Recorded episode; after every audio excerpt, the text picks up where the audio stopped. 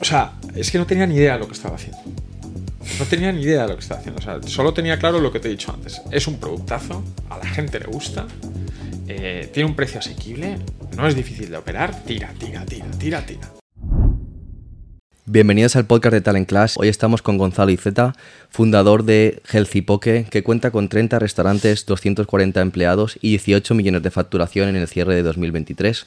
Gonzalo, ¿cómo estás? ¿Qué tal, Nacho? ¿Cómo vas? Encantado de estar aquí por fin contigo. Nos ha costado mucho. Nos ha costado. Bienvenido a la capital, a Madrid, que, sé que no paras de viajar y hemos, podido coincidir y, coordinar este podcast. Sí, por fin, por fin. Tenía ganas de verte y de ver la evolución de lo que estáis haciendo, que es bestial. Qué bueno, sí, nos conocimos justamente cuando estábamos iniciando.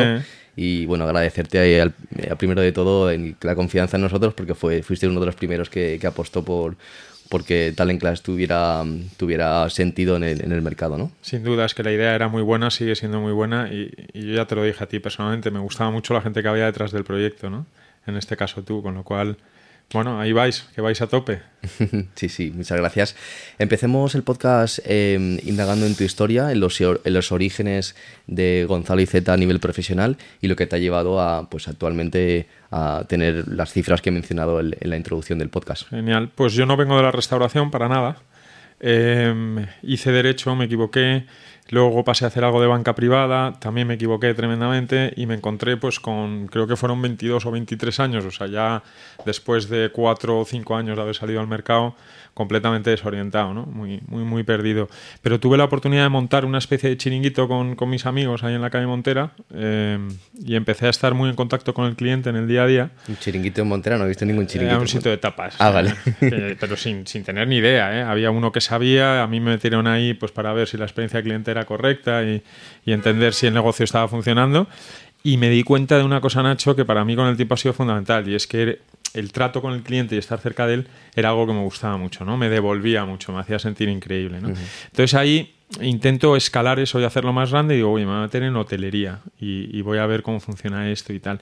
Y doy el salto, eh, dejo Madrid y doy el salto a República Dominicana y trabajo para una de estas grandes empresas eh, durante bastante tiempo pasando por diferentes departamentos en hotelería. Entonces tuve la oportunidad pues eh, desde hacer recepción hasta hacer de gobernanta hasta pasar por, por la dirección de marketing, etcétera. Pasaste por todos los... Por todos, por todos. O sea, para mí fue un máster increíble.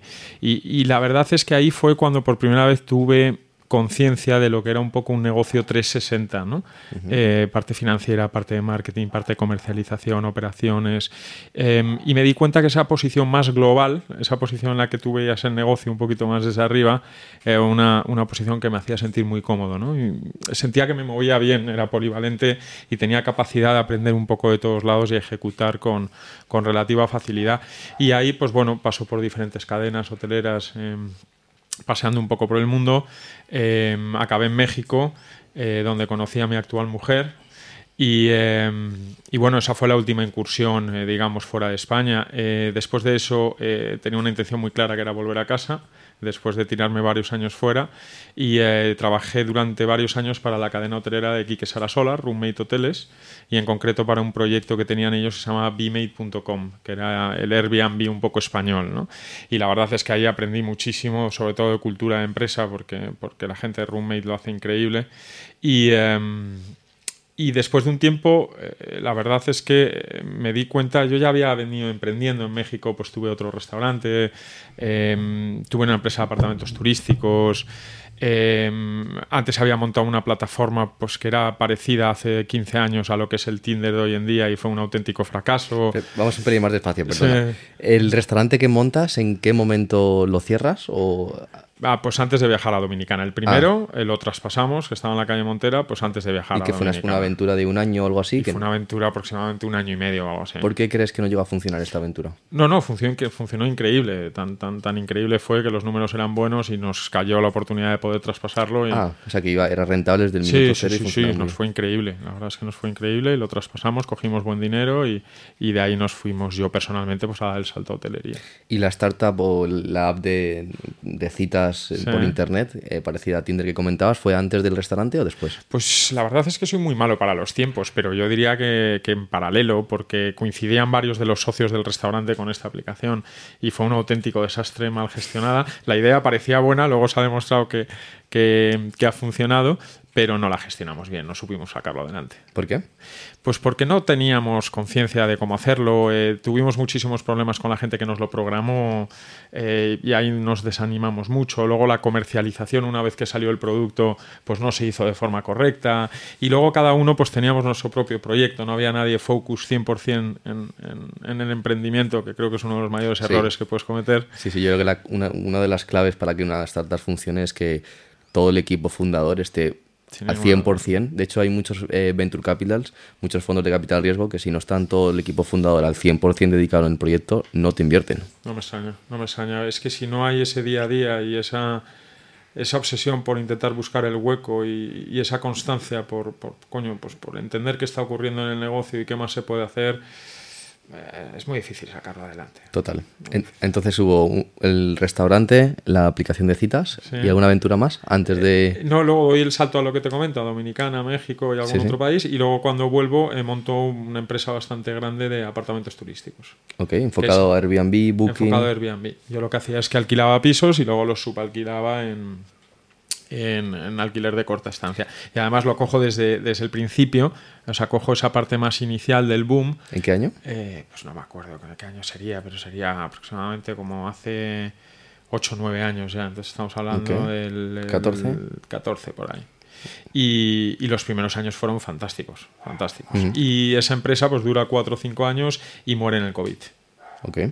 Em, ¿Cuántos eh, apartamentos llegasteis a tener? Pues tuvimos, no me lo quiero inventar, pero cerca de 20 o algo así. Cerca de 20 apartamentos en Madrid, muy bien ubicados. Y en este modelo de negocio, ¿cuál es la clave para conseguir esos contratos que te permitan subarrendar? Porque soy consciente, es complicado convencer a un, muy propietario. Muy complejo. En su día y sobre todo al principio, que fue cuando se hacen la firma de esos contratos, pues no era tan difícil porque no había tanta gente buscando alquilar esos pisos para darle esa explotación. Eh, entonces nosotros, pues la verdad, hacíamos una labor ahí, intentar darle mucha, mucha duración del contrato al propietario, mucha garantía de que esto iba para largo tiempo y eso por lo general pues hacía que el propietario quisiera cerrar el, acuerdo. Y luego pagábamos algo más de lo que le hubiera pagado eh, una persona que lo hubiera alquilado en, tradicional. Em, y bueno, eso es lo que luego sucede em, en, la industria de los apartamentos turísticos, que, que, acaba colmando todo lo que es el centro de Madrid y otras áreas importantes de España, porque muchas de, de los profesionales que estaban intentando hacer este negocio alquilan eh, muchos pisos turísticos y lo que hace es que se dificulta que el, que el tradicional, que el peatón, que, que, la persona normal que quiere alquilar lo pudiera hacer. ¿no? Entonces yo creo que ahí hubo poco control y en general engordamos el mercado eh, con este tipo de explotaciones. Y entiendo que tú montaste este negocio porque venías del mundo hotelero y, y conocías muy bien el sector. Correcto. Y yo trabajaba para Kike haciendo este Airbnb español y hablando con él le dije, oye, veo muy claro la oportunidad de montarme esto por mi cuenta mientras trabajo contigo y me dijo para adelante y, me fue increíble. ¿Y te, animó a hacerlo mientras currabas con él? Sí, sí, sí, me dijo, oye, eh, si no pierdes mucho foco y esto es negocio para ti, hazlo, es, es, un tipazo, es un tipazo. O sea que nunca llegaste a estar al 100% eh, en este proyecto. No, no, no llegué a estar al 100%, pero tenía a mi mujer que sí que lo estaba y luego tenía una persona de confianza que, que también.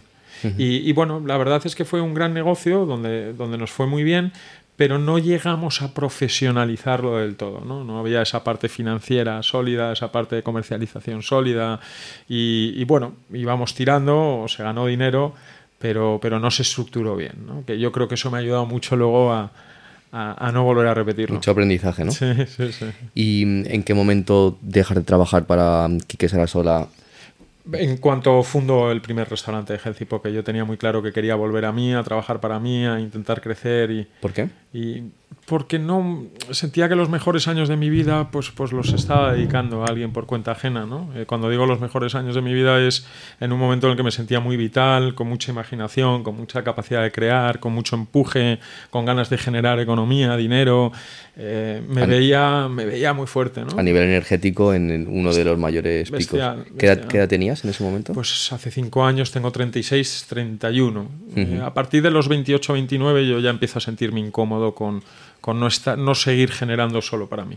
Hay una frase que me gusta mucho que, que mi padre me decía desde que era pequeño y era todo lo que tengas que hacer a nivel empresarial, hazlo antes de los 40, porque a nivel vital y energético tienes mucha más energía que después de los 40 que ya pues eh, seguramente tienes otra situación familiar, personal, otras prioridades y también tú como persona a nivel vital el nivel de energía baja. Sin ninguna duda, o sea, tanto es así que yo no sé si estaré un poco castigado por este último proyecto, pero yo no me siento con la misma energía con 36 años que tengo ahora que tenía con 29 o 30, no, no la siento, entonces no sé cómo va a ser con 40 o 50. También te digo que no creo que a nivel energético eh, se pueda comparar el inicio de un proyecto, o sea, cómo está el fundador el primer año que, que, te comes el mundo, a cómo estás siete años después, o no sé cuánto tiempo llevas ahora, has dicho. Cinco. Cinco.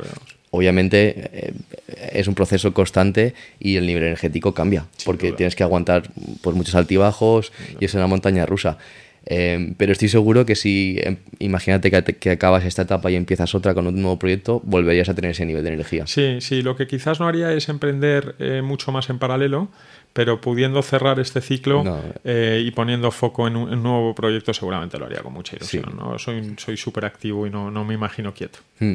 No, yo estoy de acuerdo con tu reflexión. Creo que tener varios proyectos en paralelo es algo súper peligroso porque puedes perder el foco aunque tengas un equipazo y es mejor cerrar etapa, eh. cerrarla bien por todo lo alto y abrir una nueva centrándote al 100%. Sí, sí, yo me siento así, vamos. Empezamos por la historia de Healthy Poco, 2018. 2018. ¿Cómo eh, se te ocurre? No se me ocurre a mí, se, le ocurre a mi hermano pequeño que vivía en Estados Unidos, que es un tío que siempre se ha cuidado muchísimo, que ha hecho artes marciales, que, que para él la nutrición ha sido fundamental durante, pues yo diría que toda su adolescencia. Eh, con mucha conciencia sobre ello y empieza a ver cómo en Estados Unidos pues cambia la forma de, de consumir alrededor, él trabajaba para Santander, alrededor de la zona financiera y em, eh, esos sitios de hamburguesas y de pizzas pues un poco se iban no desapareciendo pero transformando en algunos casos pues de ensaladas de poques de restauración más sana ¿no? entonces él viene a España y em, con total sinceridad veo que está intentando montar algo mm, de restauración saludable con, con, un fisioterapeuta que él tenía. ¿no? Entonces empieza a meter el oído. Sin ti, ¿no? Sin mí, completamente sin mí. O sea, yo, yo no era parte de este proyecto. Entonces empiezo a meter el, el oído y digo, ¿y esto qué es? Eh, pero ¿y cómo vas a montar esto? Yo había estado en hotelería y algo sabía de restauración, ¿no? Y yo tenía muy claro que, que la restauración más elaborada, yo la llamo de mantel blanco, que es, que, que es una restauración que, oye, yo, yo, yo, la puedo compartir, pero no me gustaría tener que explotarla de forma directa, pues, pues era algo que era muy complejo de hacer, ¿no? Mucho personal, mucho gasto, mucho expertise de la gente. ¿Te refieres a fine dining o casual dining? Sí, sí. No, alta cocina, ¿no? Correcto, no, no, no. Él quería irse hacia un concepto más de, alta cocina en este caso. Un gastrobar, algo así. Un gastrobar, algo así, pero, pero orientado a la comida saludable y tal. Y entonces en ese momento entro yo de lleno y le digo, oye, Íñigo, pero esto lo quieres hacer grande, lo quieres escalar, quieres replicarlo con facilidad, em, ¿qué tanto conoces tú de esto? Entonces ya me empiezo a meter y, bueno, pues al final le convenzco de que intentemos encontrar un, concepto que efectivamente defienda el, consumo saludable, pero quizás eh, la operativa y la escalabilidad pues sea más sencillo. Y ahí es donde damos con un producto que ha sido fantástico y que todavía es fantástico, que es el, el poke, ¿no? Y entonces ahí es cuando empezamos a ver el poke es relativamente sencillo de producir, no necesita salida de humos, escalabilidad, porque puedes abrir eh, más centros, eh, no necesitas una inversión en CAPEX excesiva en tus locales, eh, empiezo a ver cómo Además, se apoya muchísimo en, el delivery, que hace cinco años pues ya se podía ver que había llegado para quedarse.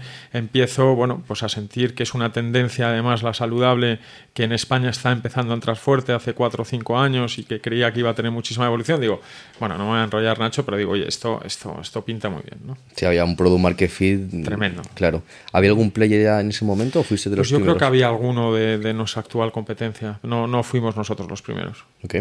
Em, ¿Dónde fue el primer local? ¿Cómo fue la búsqueda de este primer local? ¿Cuánto os costó si, si quieres compartirlo al alquiler? Sí, sí, sí, seguro. El primer local es una antigua portería en la calle Toledo. Es un sitio que si vas, bueno, ahora lo, hemos, hemos hecho un rebranding y lo hemos eh, diseñado de nuevo y está más bonito, ¿no? Pero es un sitio muy estrecho.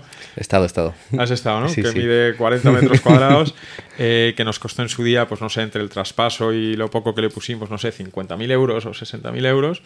Em, y ese fue nuestro primer local, al cual le tengo un cariño bestial. Yo justo tenía, mi universidad estaba justamente al lado, a escasos metros, y iba con frecuencia, y ahí fue donde, donde os conocí. Y luego, bueno, cuando he visto todo lo que habéis, crecido conociendo vuestros orígenes, pues algo que, que, me gustó mucho, ¿no? Ver toda la escalabilidad. Ese fue el punto de partida.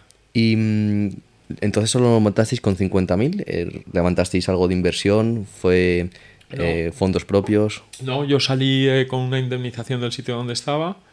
Em, luego aparte hice, hice, algún proyecto de consultoría y, y cogí un dinero.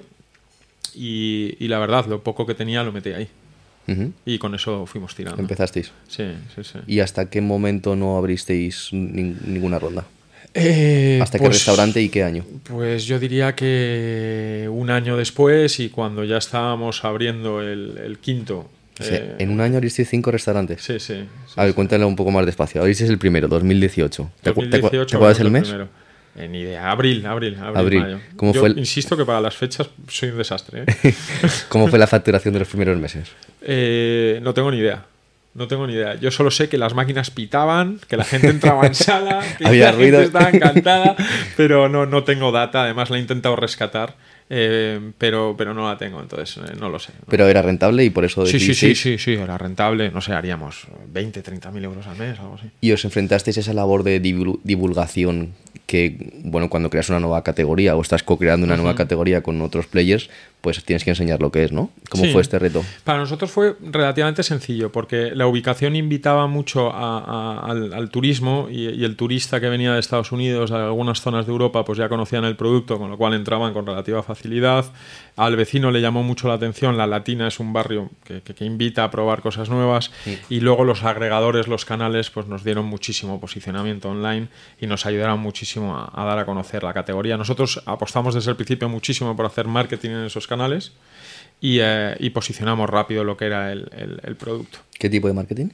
Pues hacíamos desde bubbles en, en- en los agregadores, que, que son estas bubbles que te encuentras antes de, de- de entrar en, en- en- en restaurantes, hacíamos keywords, hacíamos posicionamiento, porque por entonces se podía pagar estar dentro de las 10 o 15 primeras posiciones.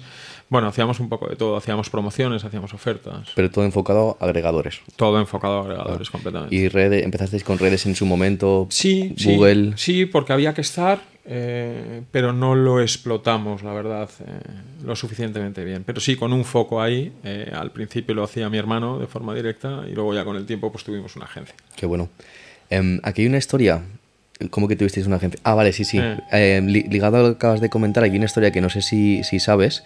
Y es que con la agencia que trabajáis actualmente, que es Chat Digital, Sí. con Baldo, nosotros éramos socios. Ah, no sabía. Sí, nosotros sabía. empezamos en 2015 con, con la agencia y llegó un momento que nos desvinculamos porque éramos tres socios, dos de ellos montamos tal, eh, Talent Class y, y Baldo con Chet Digital justamente se quedó con, con la agencia y recuerdo que nosotros salimos y a los dos, tres meses empezaron a trabajar con vosotros, o sea que no nos conocíamos en ese momento por, Ah, por meses. De milagro. de Sí, sí, milagro, sí, sí. Porque además yo recuerdo que antes de empezar a trabajar con Baldo le vimos varias veces, con lo cual eh, si hubieras estado ahí hubiéramos coincidido, seguro. Sí, sí. Yo recuerdo el, que él mencionaba que tenía reuniones con vosotros, pero ya estábamos saliendo para montar sí, sí, sí. Entonces, Buen tipo, pues, buen tipo, Baldo. es un- Luchador. Es un gran tipo, sí, sí. Sí, sí, y, los tiene bien Los puestos. tiene, los tiene, como hay que tenerlos. Eso es.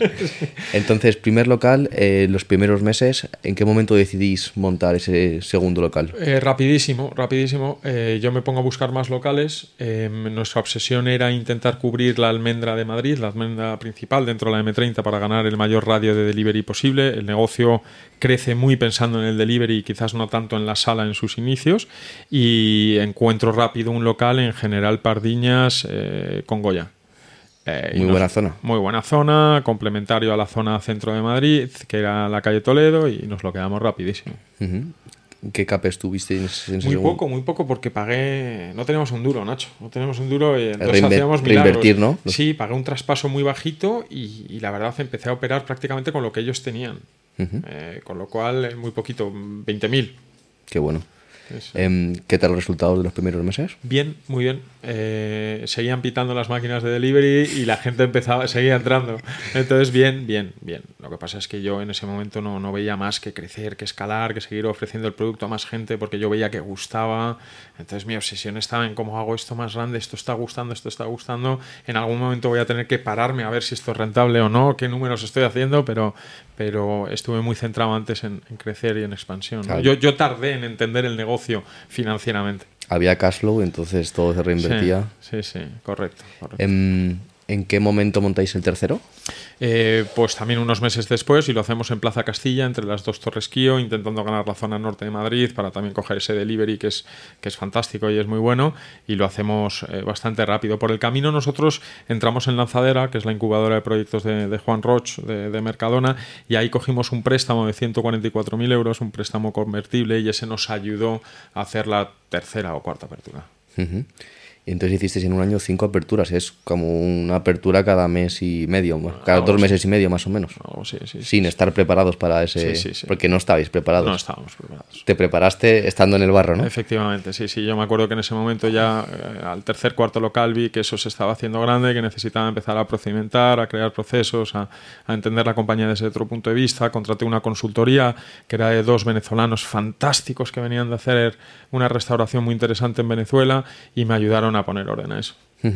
¿Por qué decidiste crecer con un plan de expansión de, grupo y no con franquiciados o un modelo híbrido como sí que han hecho otros players de tu categoría? Porque sentía que iba a poder tener, eh, al menos en una primera fase, yo creo que ambos son fantásticos, ¿eh? pero iba a poder tener más control sobre la experiencia eh, de las operaciones y del cliente si, si no franquiciaba. ¿no? Y esa fue la razón fundamental que, me, que me, llevó a no franquiciar. Te hiciste un, como un DAFO de crezco rápido versus tengo el control de la compañía. Correcto. Lo que pasa es que yo quise crecer rápido sin franquiciar. Entonces,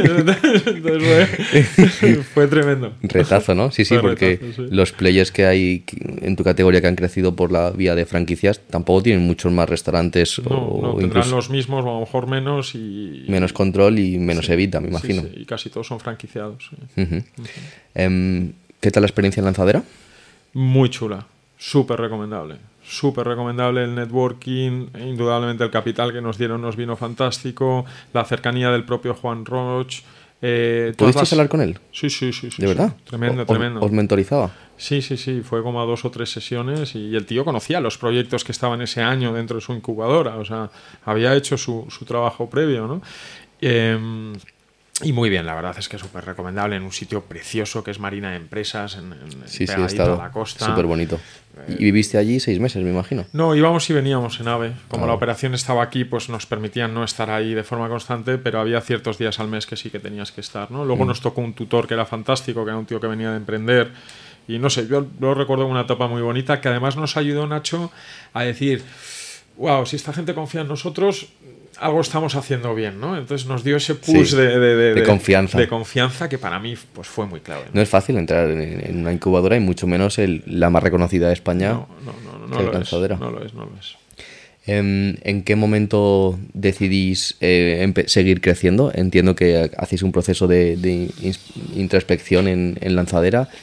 ¿Cambiáis el modelo de negocio o os reorganizáis? seguimos con el mismo modelo de negocio. Lo que pasa es que en lanzadera sí empezamos ya a plantear lo que podía ser el siguiente paso que era hacer esto muchísimo más grande como, como finalmente lo hemos hecho. Y ahí pues sí que acudimos a inversión y, cerramos una ronda con nuestros actuales socios. Y, aparte de los 144.000, ¿no? Sí, aparte de los 144 ya levantamos otra ronda a los meses pues para dar el siguiente paso. ¿Es pública la, la cifra o no? Pues no sé si será pública o no, pero te lo puedo decir, fueron cerca del millón de euros, algo así. Qué bueno. Además, creo que hay dos cosas que, hiciste que no es tan común en el sector de la hostelería. Uno es ir a una incubadora. Yo creo que es de las pocas compañías que, he escuchado que han ido a una incubadora. Eh, de, hostelería, obviamente, más eh, startups digitales es muy común. Em, y dos, levantar una ronda al puro estilo startup, no tanto como, oye, abro un restaurante y, busco inversores para este restaurante, luego abro otro y busco inversores para este otro restaurante, que es lo que se suele hacer. Yo siempre digo que eh, nosotros, al no venir de la restauración per se, ha habido muchas cosas que hemos hecho muy mal pero también nos ha dado otro punto de vista por el background que teníamos previo, que nos ha ayudado a hacer las cosas de forma muy diferente, ¿no? Entender la importancia de los agregadores desde el minuto uno, la comercialización y la distribución a través de ellos. Nosotros veníamos de trabajar mucho Booking, Expedia, eh, entonces conocíamos muy bien los canales y entendíamos muy bien la importancia de explotarlos, el cómo levantar las rondas de financiación. Veníamos de empresas grandes que habíamos estado en pitch, que habíamos estado en rondas, que habíamos viajado para intentar buscar financiación, en el caso de bmate.com. Bueno, y uh, ese otro punto de vista que creo que ha dotado a la empresa de cosas maravillosas, pero que por otro lado, pues, pues a nivel restauración, restauración per se, pues, pues no éramos muy expertos. ¿no? Yo creo que eso es positivo. Mucha gente lo ve eh, como algo negativo, de no vengo de familia hostelera, eh, no, no, sé cómo funcionan las operaciones de un restaurante, no tiene sentido que me meta aquí, pero yo creo que la persona que es capaz de hacer cosas diferentes es la persona que no viene 100% de esta industria, porque vienes con ideas o frescas hmm. o ideas de otra industria o ideas o, con ninguna idea y tienes que reinventar la rueda. Hmm, Entonces yo lo veo como algo súper positivo. Eso sí, rodéate de gente que sea experta en la industria. Sin ninguna duda, Nacho. O sea, muy de acuerdo contigo. Sí es cierto que ah, estoy viendo generaciones, o sea, hijos de gente que se dedica a la restauración, que sí que está consiguiendo darle ese otro enfoque a, lo que sus padres hacían y están haciendo un trabajo maravilloso, pero sin ninguna duda, o sea, el, traer conocimiento de otro lado y aportarlo a una industria, pues aporta valor. ¿no? Porque tú te consideras hostelero, startupero, emprendedor, empresario. Yo empresario eh, por encima de todo, porque mi obsesión es poder seguir dar, dando puestos de trabajo todos los días. Eh, pero vivo de la restauración, con lo cual eh, sí lo soy sin ninguna duda. ¿En qué momento empezaste a, ser empresario y dejaste de ser hostelero o dejaste de ser emprendedor?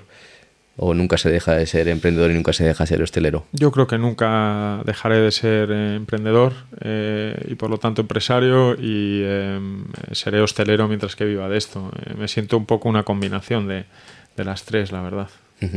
Continuamos con la historia. Año 2, entiendo que estamos en 2019. Mm. Ya habéis salido de lanzadera, ya tenéis 5 restaurantes y nos quedan 25 que, nos, tienes que contar. Nos quedan 25. En el 19 hicimos una expansión quizás pues pues iba a decir más tímida de lo que vino después, pero el 19 y el 20 pues abriríamos fácil eh, siete, ocho tiendas entre, entre los dos años, intentando pues en ese momento ordenar un poquito más el negocio y, intentar entrar a otras zonas donde no habíamos estado.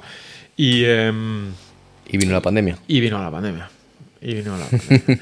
y la pandemia fue eh, muy mala en muchas cosas porque el desgaste fue tremendo, pero a nivel negocio para nosotros fue extraordinario. Delivery. Delivery. O sea, hubo dos o tres semanas, esta historia ya la habrás escuchado de algún otro, no, no, no pero vamos, hubo dos o tres semanas donde la gente, yo recuerdo que, que, no sabíamos qué hacer, no sabíamos si podíamos entregar a delivery o no, la gente no quería ni, ni, coger la bolsa en la puerta de las casas, pero yo creo, macho, que a las dos o tres semanas la gente se hartó de cocinar, no sé qué pasó, eh, era un poco eh, volver a esa vida un poco de normalidad, el hecho de poder pedir algo a tu casa, ¿no? de las pocas cosas que nos permitían hacer, entonces la gente se animó y para nosotros fue un boom extraordinario, bestial. O sea, que crecisteis una Crecimos, nos fuimos a abrir Barcelona en formato Dark Kitchen, abrimos Alcobendas, abrimos Móstoles, todo esto en medio de la pandemia. O sea, cuando empezó la pandemia tenéis 12, 13. 12, 13 y abriríamos, pues como en la pandemia, dos o tres más. Dos o tres más, uno en Barcelona y luego varios puntos estratégicos. Sí, intentando coger la zona norte de Madrid y la zona sur. Y 100% Dark Kitchen porque no, tenía sentido que la gente fuera a comer ahí. Correcto, 100% Dark Kitchen, que luego esas Dark Kitchen se han reconvertido en puntos de venta física. O sea, ¿podríamos decir que facturasteis más en 2020 que 2019? Eh, seguro, seguro, seguro. ¿Sí? Sí, sí, sí, seguro. Seguro, seguro. Joder. Algún hostelero que te escuche no se lo va a creer. No, no, eh, seguramente no. es por el modelo de negocio. Es por el modelo de negocio que tenía un enfoque de delivery bastante importante y la verdad eh, nos ha ayudado muchísimo. O sea que no estuvisteis aburridos tú personalmente ni una semana en tu casa diciendo que voy a hacer, se me va a caer el negocio. Cero, cero, cero. Estabas ahí disfrutando como un enano, ¿no? Disfrutando como un enano, eh, la parte que podía, ¿no? Que era, que era ver que había retorno, pero luego había mucha complejidad, porque la gente hacerla trabajar pues no, no, no era nada fácil, era complejo, era delicado. Eh, y luego había mucho cambio constante. Ahora puedes hacer esto, luego no lo puedes hacer, horarios, apertura. Luego eh, trabajábamos ya en diferentes comunidades autónomas. No era lo mismo lo que podías hacer en Valencia que lo que podías hacer en Barcelona, que en Madrid. Eh, constantemente sacando a gente del ERTE, porque inicialmente pues, hubo un proceso donde tuvimos que meter a la gente en el ERTE. bueno, Divertido. Divertido, una pasada, una experiencia, un máster. Entre el 2020 lo cerráis con récord de facturación y con 15 eh, tiendas, eh, contando también Dark Kitchens. Eh, con, sí, aproximadamente. Luego cerramos algunas y tal, y a lo mejor pues acabamos con 13 o algo así. Con 13. ¿Cuánto facturabais en aquel momento? Pues serían aproximadamente en el, como unos 6 millones. 6 millones 2020. ¿Número de empleados con 13 tiendas? No superaría los 100. Ok. ¿Qué sucede después? Eh, pues por el camino vamos haciendo más rondas porque el negocio pues, eh, eh, empieza a, a, tirar y empieza a tener una aceptación bestial y lo que sucedió después es la expansión que hicimos en el 21 sobre todo, que ha sido absolutamente espectacular. Abrimos yo creo que fueron entre 15 y 18 tiendas en un solo año y, eh, y, un 22, que ha sido un año para consolidar toda la resaca de lo que abrimos en el 21 y ahora en el 23 que estamos listos para volver a abrir. ¿no? Te lo he resumido mucho. Sí, te, te hago pero... preguntas. ¿En 2022 abristeis en más sitios aparte de, de Madrid sí, y Barcelona? Sí, sí, llegamos a un acuerdo con, con la cadena de gimnasios GoFit. Eh, que para nosotros fue fundamental, pues porque el target de cliente iba muy alineado a, nuestro tipo de consumo. Nosotros además en nuestro negocio teníamos mucha, mucha dependencia sobre el delivery y necesitábamos balancear la cuenta de explotación para obtener algo más de sala, estábamos cojos en sala y el acuerdo de GoFit fue fundamental para, para ganar ahí. ¿no? Y además para expandirnos a algunas ciudades como Sevilla, Las Palmas, Córdoba, Granada. Bueno, ahí, ahí empezamos ya hay, hay, un retazo a nivel de, de operaciones, sí, ¿no? Sí, el hecho de... Hicimos en, en, seis semanas siete aperturas. Sí, sí, bestial, precioso. o sea, estabas con las tijeras, ¿no? Cortando sí, la, sí, la cinta todas las de semanas. Lado, de lado a lado, de lado a lado. Bueno, eso y, y, ayudando a la gente, porque no llegábamos, ¿no? Pero, pero precioso. A mí esos sprint, tío, eh, me, me, ponen cachondo, me encanta. Qué bueno. Yo creo que hay que tener ese tipo de sprints, eh, aunque obviamente tomes muchísimo riesgo, porque el abrir siete restaurantes en no sé cuánto tiempo has dicho, en seis semanas. Seis semanas, uh -huh. es algo arriesgado. Te pueden salir mal y como te salgan mal de los seis o siete, te salgan mal cinco, pues, pues tienes un gran problema. Pero si no, ¿qué haríamos? Nos aburriríamos, ¿no? O sea, tiene mucho sentido. Sí, sí, sí. O sea, creo que no, no me sentiría cómodo diciendo que no, mmm, sí creo que puedo ir a por ello, ¿no? Uh -huh. eh, eh, con, ¿Ya estabas con 30 restaurantes, entiendo, en este momento? Bueno, eh, es que hemos estado, hemos estado 28, 32, 33 porque hemos cerrado algunos, pero sí, en la actualidad tenemos 30 restaurantes. Ahora uh -huh. Y seguís muy enfocados a delivery. De hecho, creo que sois una de las compañías que más vende en toda España en, en sí, delivery. Sí, sí, sin ninguna duda. Dentro de la categoría, pues me atrevería a decir que la que más. Y, y fuera de la categoría, quitando los grandes, los XL que llaman, que son los McDonald's, los KFC. Eh, top, top, arriba, sí. Uh -huh. Eh, ¿Cuánto estabais facturando en 2022 cuando ya hicisteis? 2022 hicimos eh, 15 millones de euros. Y, o sea, 2026, 2021. Eh, 9, 10. 9, 10. Luego damos el salto a 15, 15, y este año yo creo que vamos a cerrar a 18, 18 y medio, algo así.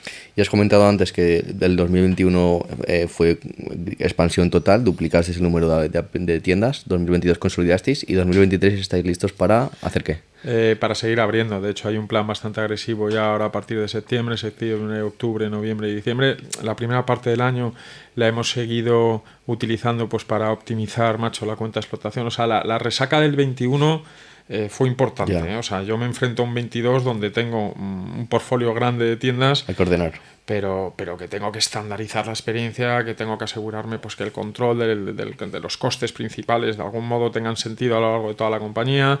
O sea, y ahí, la verdad, sufrimos, con total transparencia sufrimos. Uh -huh, eh, pero bueno, aprovechamos el 2022, que hicimos eh, alguna apertura más, pero sobre todo la segunda parte y la primera parte del 23, pues para poner orden a la compañía.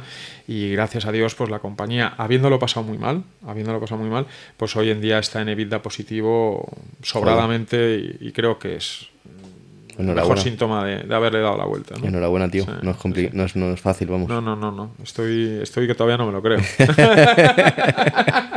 no, no, es, es, que es complicado y al final cuando te empiezas a meter en tantas rondas eh, es como que te vuelves adicto a, cerrar sí, rondas. Yo personalmente, después de haber cerrado varias, te puedo confirmar que no son divertidas, o por lo menos bajo mi punto de vista, y que además te descentran una barbaridad de tu negocio. Eh, y por lo tanto, lo mejor es evitar positivo, ser rentable y, sí, sí. y olvidarte de, sí, de depender de, de, financiación externa. Sin ninguna duda. Y, y, además, eso te hace que luego, cuando vas a por esa financiación, pues vayas de otra manera, ¿no? Porque ya eres evita positivo, porque además tienes apoyo de bancos. Yo creo que la conversación es diferente, ¿no? Cuando no eres evita positivo, estás ahogado en cash flow y tienes que ir a por una ronda, eso se llama valoración. Sí. Valoración jodida. sí, sí, y eso lo notan y lo saben, ob obviamente, porque estás suplicando de, oye, ¿qué, ¿qué, tengo de runway? ¿Cuánto me queda de vida? ¿Seis meses? Meses, ocho meses, tres meses. Sin ninguna duda. Y ahí pues acabas cediendo, ¿no? Porque, porque no te queda otra. Nosotros la verdad es que lo hemos pasado francamente mal, porque, porque al principio crecimos con bastante deuda, la compañía no se equilibró lo suficientemente bien eh, equity deuda y, hubo un momento en el que a nivel cash flow pues, pues lo pasamos francamente mal, ¿no? Tuvimos que hacer una renegociación con proveedores y tuvimos que, que hacer un trabajo ahí bastante intensivo, pero gracias a Dios pues al final se capitalizó la empresa y luego a continuación ha venido una serie de resultados fantásticos que ahora ya eh, nos, hacen, nos hacen estar muy saludables. ¿Qué aprendizaje sacas de esta etapa tan dura que nos comentas? Eh, la verdad es que no sé si lo hubiera hecho de diferente manera. Eh, no lo tengo claro porque hubiera implicado a lo mejor no poder crecer tan rápido. pero yo creo que para mí, en mi caso, eh, tener un colchón mínimo, no ir tan a ras y tener un colchón mínimo que te pueda lógicamente cubrir las desviaciones que se puedan producir, sobre todo porque al final eh, tienes gente que está trabajando para ti, tienes familias detrás, que a mí me pesa cada día más eh, y yo creo que como mínimo como empresario pues tenemos que poder tener un fondo ahí Em, que garantice que si las cosas se tuercen nosotros vamos a poder seguir estando ahí, ¿no? Y yo siempre estuve muy a ras, iba muy, muy al límite, ¿no? Entonces yo creo que... Esto va con tu personalidad, por lo que veo. Sí, sí, Pero mi gran aprendizaje es, es, que, hay que hay que saber ser agresivo para todo, ¿no? Incluso hasta para eso. Y, hay que tener la, la, agresividad suficiente como para, para tener un fondo. ¿Qué fondo de, de maniobra recomiendas? Pues a mí me gusta operar con aproximadamente dos nóminas y media. Ok. Aproximadamente.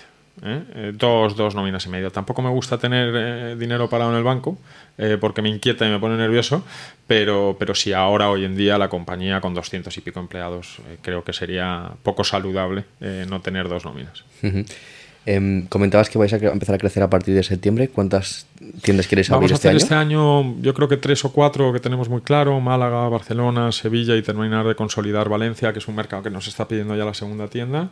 Y luego el año que viene ya viene muy agresivo, viene con 10 aperturas. 10 aperturas, o sea que metéis en 43, 4 o 5. Sí, sí. ¿Te da vértigo o te pone, como decías antes, cachondo? Creo que es mucho más fácil, entre comillas, lo que, lo que ese siguiente salto que queremos dar que, todo lo que se ha hecho hasta el momento. ¿Cuáles, ¿Cuáles han sido las tres aperturas más complicadas? ¿Las iniciales, el, en la etapa mm, de, de, la parte más intermedia o esta última etapa? Eh, ¿Más complicadas en qué, en qué sentido? ¿Qué más retadoras? Entiendo que las, primeras, eh, las primeras, ¿no? Las primeras, las primeras. Las primeras, Nacho, eh, o sea, es que no tenía ni idea de lo que estaba haciendo. No tenía ni idea de lo que estaba haciendo. O sea, solo tenía claro lo que te he dicho antes. Es un productazo, a la gente le gusta, eh, tiene un precio asequible, no es difícil de operar, tira, tira, tira, tira, tira. yo te digo una reflexión que estoy teniendo ahora mismo escuchándote. O sea, para montar 45, 40 tiendas mm. con 50 mil euros de inversión, no ah. tienes que tener ni idea de lo que estás haciendo. Porque si lo piensas dos veces, dices, no, tiene ningún sentido. No tiene ningún sentido. Y, digo, y yo creo que cada vez que entrevisto a más emprendedores, sigo teniendo esta reflexión. Cuanto, cuanto menos ideas tienes de lo que estás haciendo, más valiente es la gente para hacer eh, para abrir ese negocio o para abrir esa idea alocada porque cuando como hagas 50 business plans y, planes financieros de hojas interminables al final te das cuenta que no tiene sentido montarlo. Sí, seguramente no hombre yo creo que una posición intermedia seguramente sea la, la, más correcta no pero lo que dices que estoy de acuerdo contigo que es un poco ese punto de inconsciencia eh, te ayuda, te empuja un poquito. ¿no? Creo que hay, que tener mucho, mucha inconsciencia y, estar dispuesto a tomar muchas decisiones suicidas que no tienen sentido. ¿Cuántas decisiones que no han tenido sentido has tomado para llegar donde estás a día de hoy? Muchísimas. Luego las hemos reconvertido en que tuvieran sentido, ¿no? Pero, pero muchísimas, muchísimas, incalculables. Cuando inversores o socios te dicen no hagas esto, no tiene sentido y terminas haciéndolo, ¿cómo, em, ¿cómo gestionas tú esta situación? Preocupa poco. ¿Tú pides opinión? ¿Pides feedback? Sí, sí, en aquello donde creo que pueden aportar valor. ¿no? Eh, indudablemente que creo que, tienes que tener un respeto con, la gente que ha apostado por ti y compartir ciertas cosas que sean clave para el negocio y que las puedan poner en un riesgo importante. ¿no?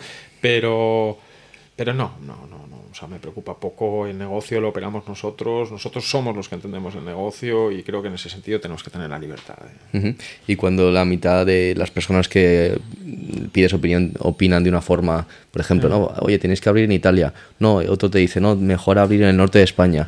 Otro, no, mejor no abráis, consolidar. O sea, al final, ¿tú qué decisión tomas escuchando a tanta gente con opiniones diferentes? Eh, suelo intentar basarme mucho en el, en el dato, ¿no? Gracias a Dios hoy en día tenemos muchísimo dato para poder entender qué es mejor y qué es peor. Em, y ahí la decisión final, pues, pues el dato pesa bastante, ¿no?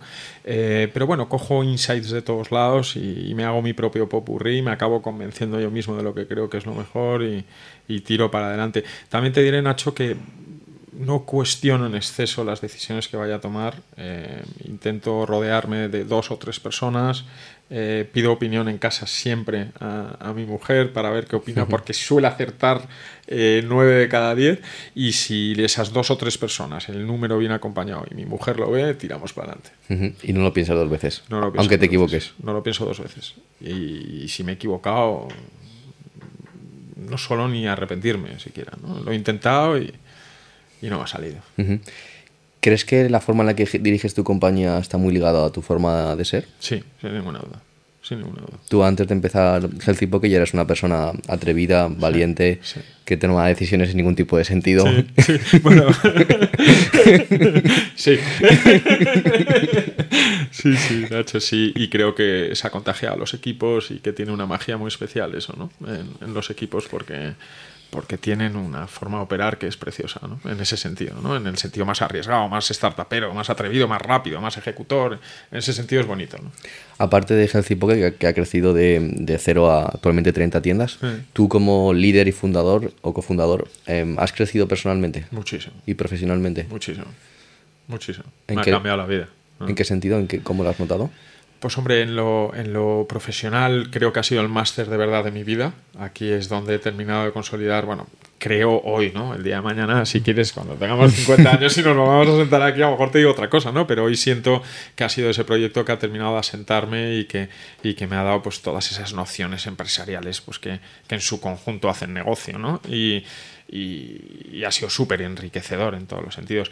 Y luego personalmente pues me ha colocado en mi sitio, ¿no? porque, porque ha habido momentos muy malos, momentos muy duros, momentos de mucha ansiedad, momentos de estrés y, y todo eso ha habido que trabajarlo. ¿no? Y, y, me ha colocado, me ha colocado. Cura de humildad, me imagino, ¿no? En los momentos malos. Tremendo, tremendo. Cura de humildad, de, de, de, de todo, de todo, de todo. Eh, ¿Cómo te trabajas tú personalmente para poder estar a la altura de la situación y de la compañía que, diriges? Bueno, tengo ayuda profesional que me ayuda cada... Yo siempre digo que me suelo salir cada dos o tres semanas, me salgo del carril, eh, en, diferentes sentidos. ¿no? Eh, y tengo una persona, un psicólogo en este caso, que me ayuda muchísimo y cada dos o tres semanas charlamos y me vuelve a meter dentro del carril y, a seguir. Me ayuda muchísimo, indudablemente, mi pareja, que yo creo que es ese motor que está detrás de todo lo que ocurre y, y, psicológicamente y sentimentalmente pues, pues me ayuda mucho y luego me apoyo mucho también pues en la realización de ejercicios y, y determinadas cosas que por momentos me saquen completamente del día a día del negocio ¿no? para mí es golf o puede ser pasear al perro o, sea esos momentos personales eh, me recargan la batería de pasar tiempo contigo mismo y estar moviéndote y no tener una vida sedentaria sí sí conmigo mismo no tanto no me gusta mucho estar solo pero pero con, con la gente que más quiero sí ¿por qué? ¿no te gusta estar solo? Porque, porque me cuesta. Me cuesta. Necesitas escuchar la máquina de, delivery, ¿no? me cuesta, cada día menos. Hace poco se fue mi chica 20 eh, días a México y dije, joder, macho, 20 días sin ella me va a costar, ¿no? Pero, pero bueno, al final lo, lo, lo haces y, sales adelante, ¿no? No, yo creo que al final nos acostumbramos a vivir con, con ruido todos y, y, necesitamos esa dopamina que ya bien sea pues pasar tiempo con nuestros seres queridos, en tu caso abrir restaurantes o hacer deporte, ¿no? Y es súper complicado estar con, con uno mismo y creo que cuando consigues estar contigo mismo es cuando empiezas a tomar decisiones mucho más acertadas, porque realmente te conoces y estás alineado con qué quieres hacer tú y además con qué con que tiene sentido que hagas, ¿no? A nivel de negocio y a nivel personal. Sin duda. Yo todavía no estoy ahí, así que a lo mejor luego nos tomamos un café y me dices un poco cómo, cómo hacerlo, pero sí, sí, o sea, en esos momentos en los que me siento fuerte conmigo mismo y en el que soy capaz de comprenderme, de escucharme, de entender en qué dirección quiero ir, sin ninguna duda es cuando más fuerte estás. Soy consciente que una de las claves de tu liderazgo es la digitalización de las operaciones. Em, ¿Qué consejos o claves eh, podrías contarnos para que eh, un, modelo de negocio sea escalable basado en la digitalización? Hmm. Bueno, al final yo creo que la digitalización en nuestro caso eh, y sobre todo la tecnología lo que nos está ayudando es a tomar decisiones basadas en contextos em, que escapen del sentido común y de lo que uno piensa que es correcto. ¿no? Entonces, el hecho de poder digitalizar todas tus operaciones y todos los procesos que pasan por la compañía y que como consecuencia de ahí cuelgue un dato, un número, un eh, en nuestro caso ha sido, ha sido fundamental. ¿no? Y luego para ordenar en sí toda la compañía, cuando creces muy rápido, eh, también ha sido fundamental. Ejemplos son, eh, no lo sé, pues desde un Agicap para entender tu cash flow a la perfección, hasta trabajar con Andy para poder registrar todas tus operaciones en los restaurantes, pasando por GeoBlink, que es una herramienta que te ayuda a entender dónde tienes que abrir, cómo, cuál es el tráfico peatonal que hay, que, cómo son los datos socioeconómicos de ese barrio. O sea, al final, eh, no me enrollo, pero es dato eh, que apoya esa intuición eh, que crees tener para algo concreto. ¿Alguna vez que la, de la tecnología te ha sorprendido? ¿Que tú esperabas o pensabas que iba a ir por otro...? Completamente, sí.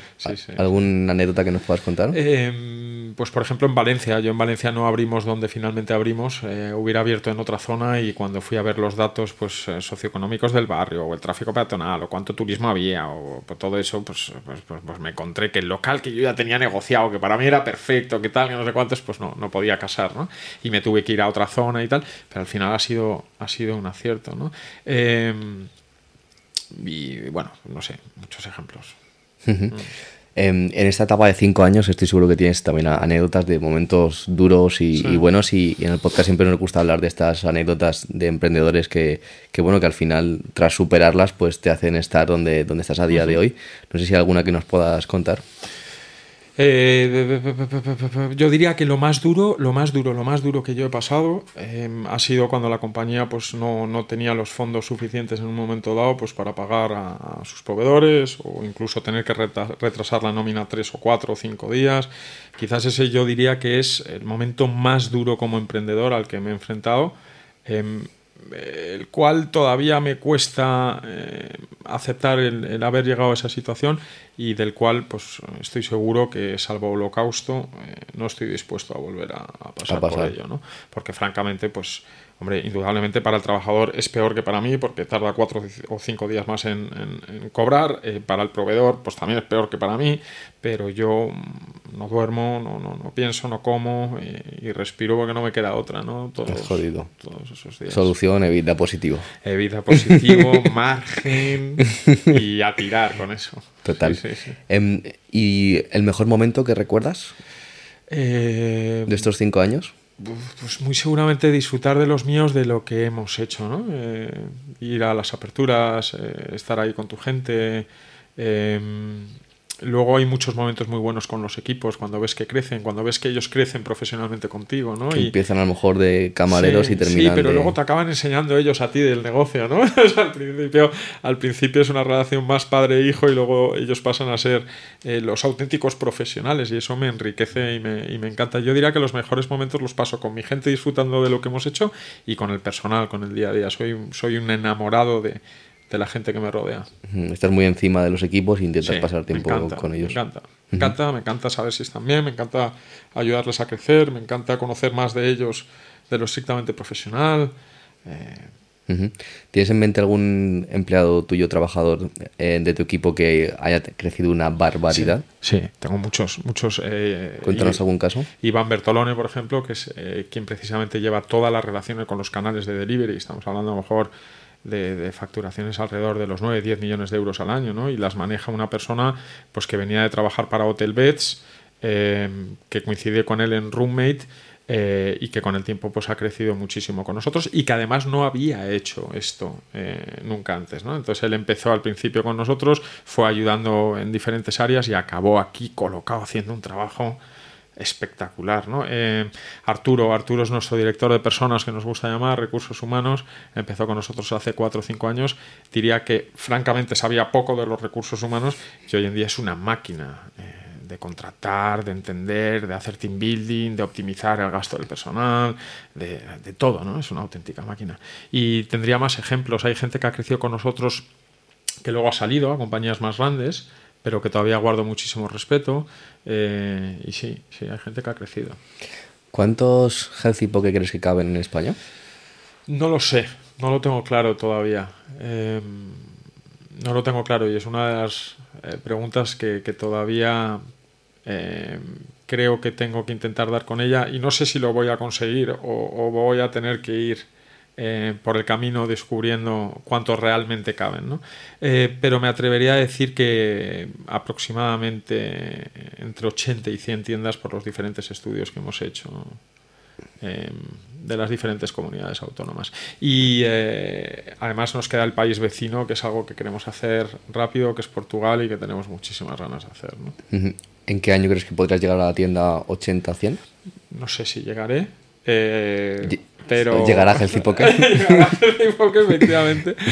Eh, pero, no sé, cuatro, cuatro años. Cuatro años. ¿Por qué eh, todo el plan de expansión está centrado en, en España? ¿Habéis planteado alguna vez crecer en otro país aparte de Portugal? No, nunca lo hemos hecho. entendemos que el mercado español todavía queda muchísimo por hacer. creemos además que podemos jugar una figura un poco de consolidación, de consolidador de la categoría del poke. Eh, porque nos hemos posicionado muy bien, porque tenemos una operación muy sólidas, porque entendemos mucho el producto, porque lo comercializamos muy bien. Entonces creo que todavía queda mucho espacio en España como para plantearse algo fuera. Mm, por ejemplo, crecer bajo un formato de, un operador máster en otro país, ¿estarías interesado? ¿O tú quieres tener el control de 100% de lo que sucede? No me lo he planteado, la verdad, Nacho. Pero me resultaría extraño no escucharlo, ¿no? Eh, y, ver si hace sentido o no. A nivel de formación, ya dejando de un lado Healthy porque centrándonos más en ti, ¿cómo haces para estar a la altura de la situación, seguir creciendo, seguir eh, formándote, eh, seguir aprendiendo? Porque al final, cada paso que das, como lo das a ciegas y no tienes ni puta idea de lo que estás haciendo, tienes que aprender, ¿no? A hacerlo. Mm, ¿Cuáles son tus, tus inputs de, información? De... Para mí, sobre todo, escuchar a otra gente, Nacho. Eh, creo que todas estas cosas que estés haciendo, por ejemplo, de los podcasts, que es bestial, a mí en, mi vida personal y profesional me ayuda muchísimo y dedico bastante tiempo a escucharlos. Podcast, ¿no? Sí, para escuchar a otros emprendedores qué hacen, tendencias, industrias diferentes, momentos de crisis y cómo han salido. O sea, creo que escucharles em, a mí personalmente me aporta muchísimo valor. Luego leo, leo muchos barómetros que salen del, del, sector em, y luego intento relacionarme mucho pues, por, con la gente que mueve eh, los hilos pues para que me cuenten cómo, cómo, cómo, lo ven. Y luego te lo he dicho antes, aprendo muchísimo de los equipos que trabajan en la compañía, muchísimo. O sea, rodearte de la gente adecuada, tu círculo cercano. Sí, sí. Algo que, que, soy consciente que haces es quedar mucho con, con hosteleros, ¿no? Alguna vez lo hemos eh. comentado, incluso con competencia directa tuya para, eh. para, aprender los unos de los otros. Entiendo que piensas que la competencia es sana y que... Sí, sí, no, no. A mí me encanta estar cerca de ellos y saber qué están haciendo. Y hemos tenido varias reuniones pues para valorar diferentes posibilidades, ¿no? De momento no ha salido nada, pero me encanta estar cerca de ellos. ¿Qué piensas de aquel hostelero que dice, que piensa, oye, yo no me voy a, no me voy a sentar con el bar de enfrente, que es mi competencia, porque eh, al final me puede copiar mis ideas, ¿no? Joder, tiene que tener ideas muy, muy buenas y muy, muy exclusivas para, para que tenga ese miedo. Yo, yo no es que no las tenga, pero no tengo, creo que puedo construir más hablando con el de enfrente que escondiéndome constantemente para, para, para, que no me copie. No somos un libro abierto, eh, somos un restaurante abierto desde las 12 y media de la mañana y se sabe y se conoce perfectamente lo que se ofrece. Eh, luego todo lo que pasa dentro eh, es más difícil de replicar o de, o de, copiar, ¿no? Y ahí yo creo que está mucha de la magia de lo que hacemos, ¿no? Cómo operamos el negocio desde centrales, ¿no? Y eso es más difícil. Ideas tiene todo el mundo, pero la, la operativa y la, y la, mm. ejecución es lo complejo y lo que define a cada compañía. Correcto, correcto. Em, pues nada, Gonzalo, ha sido un placer conocer tu historia en profundidad y poder entrevistarte y espero que, bueno, eh, cuando llegues a la apertura número 100 podamos tener otra conversación en unos años. Seguro, seguro, y verte a ti mucho más, mucho más grande. Yo tenía muchísimas ganas de venir porque sí creo que estuve en una fase un poco más inicial contigo y te veo crecer, te veo tirar con todo, eh, me recuerdas mucho a mí en muchas cosas y todo lo que sea estar aquí, aportar valor, conocer más de lo que estáis haciendo, me gusta y espero que te vaya genial porque creo que te lo mereces. Eres de esos que, que creo que aprieta duro y, y, espero que te lo paguen. Muchas gracias. Bueno, porque contextualizar, estuviste en, eres uno de los protagonistas de nuestro documental de Hostelería de la Idea del Éxito y también eres mentor en, en Talent Class en nuestros másters y mentorizas a, a muchísimos alumnos de forma mensual que están súper agradecidos y, y, bueno, los comentarios son buenísimos de cada charla que, que, das con ellos. Y bueno, muchísimas gracias por tus palabras. A mí personalmente me pone mucha presión y en un aprieto. Espero estar a la altura de la situación. Seguro que sí. Pero ahí estamos. Ahora ya, ya te conté, ¿no? Que ahora vamos a ir a, a Latinoamérica a poder lanzar todo esto allí y, y bueno, a ver qué, qué, qué, tal sale. Como bien decíamos antes, no sabemos hacerlo, pero vamos a aprender a hacer. ¿Hay, hay miedo ahí o no? Eh, hay miedo a no hacerlo. Hay miedo a no hacerlo, esa, sí. esa me gusta. Entonces hazlo. Me da miedo no hacerlo. Qué bueno. Pero hacerlo sí. sí hay sí. una oportunidad grande ahí, ¿no? Sí, yo creo que sí. Qué bueno. Así que vamos a por, a Pues por adelante, todas. A ver qué tal funciona. Bueno, Gonzalo, hablamos pronto. Igualmente. Chao.